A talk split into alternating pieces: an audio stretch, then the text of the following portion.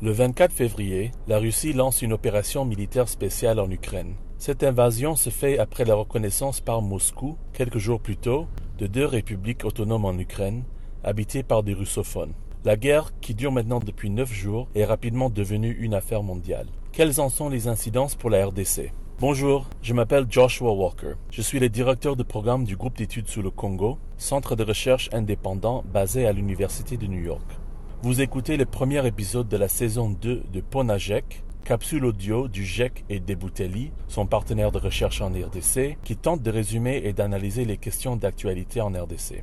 L'impact de la guerre en Ukraine se fait sentir bien au-delà de ses frontières. Elle crée, entre autres, plus de 1,2 million de réfugiés qui ont fui le pays. Première préoccupation liée à cette guerre pour la RDC, le sort des citoyens congolais qui habitent l'Ukraine. Alors que les Ukrainiens fuyant la guerre sont vite accueillis par les pays voisins, nombreux reportages font état de racisme dans le traitement des Africains, Asiatiques et Caribéens, souvent bloqués aux frontières. Selon une source diplomatique européenne qui citait le ministère congolais des Affaires étrangères, il y avait 409 citoyens congolais en Ukraine au moment du déclenchement de la guerre, dont environ 200 ont déjà trouvé refuge en Pologne. Jusque-là, le gouvernement a sollicité l'aide de l'Organisation internationale des migrations pour ces réfugiés et a contacté le gouvernement russe pour la création d'un corridor humanitaire. Cependant, aucune communication officielle du gouvernement congolais n'a encore été faite à ce sujet, encore moins sur la guerre en Ukraine en général. Autre conséquence de la guerre, la hausse des prix des produits énergétiques. Un reportage diffusé sur TV5 le 2 mars, par exemple, faisait état d'une pénurie d'essence dans la ville de Bukavu, dont le carburant est importé du Kenya, de la Tanzanie et surtout du Rwanda.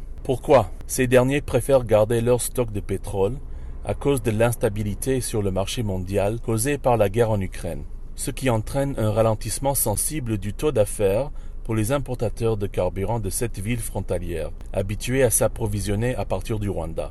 À cet effet, à l'issue d'une réunion du comité de conjoncture économique, le gouvernement congolais a annoncé le 2 mars, par le biais du ministre des Finances, Nicolas Kazadi, que la hausse des prix du carburant pourrait avoir des impacts difficiles pour l'économie congolaise. Il a précisé, cependant, que le comité avait discuté des mesures à prendre en urgence pour limiter cet impact. Pour le moment, ces mesures n'ont pas été rendues publiques. Mais ce qui fait le plus débat au Congo, c'est la géopolitique. Pour les uns, la Russie n'est qu'un simple agresseur illégitime. Pour les autres, la mobilisation occidentale contre cette dernière, notamment à travers des sanctions, relève de l'hypocrisie. Combien de fois les pays occidentaux ont-ils envoyé d'autres pays comme l'Irak, l'Afghanistan ou la Libye? Serait-ce une question de deux poids, deux mesures? Le 2 mars toujours, l'Assemblée générale des Nations unies a adopté une résolution condamnant l'agression russe en Ukraine, tout en réaffirmant son engagement envers la souveraineté, l'indépendance, l'unité et l'intégrité territoriale de l'Ukraine à l'intérieur de ses frontières internationalement reconnues. Le résultat du vote 141 voix pour, 5 contre, 35 abstentions et 12 absents. Parmi les pays ayant voté pour, la RDC.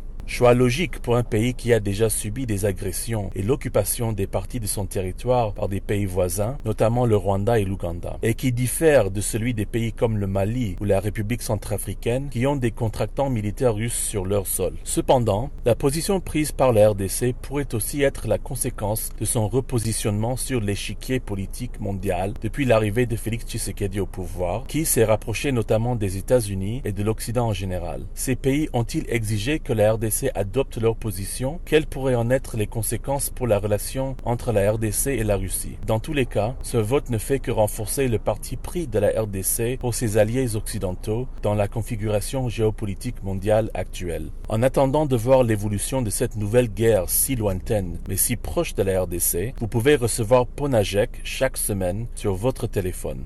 Pour vous abonner à notre fil WhatsApp, envoyez GEC ou Eboutelli au plus 243 894 110 542. À très bientôt.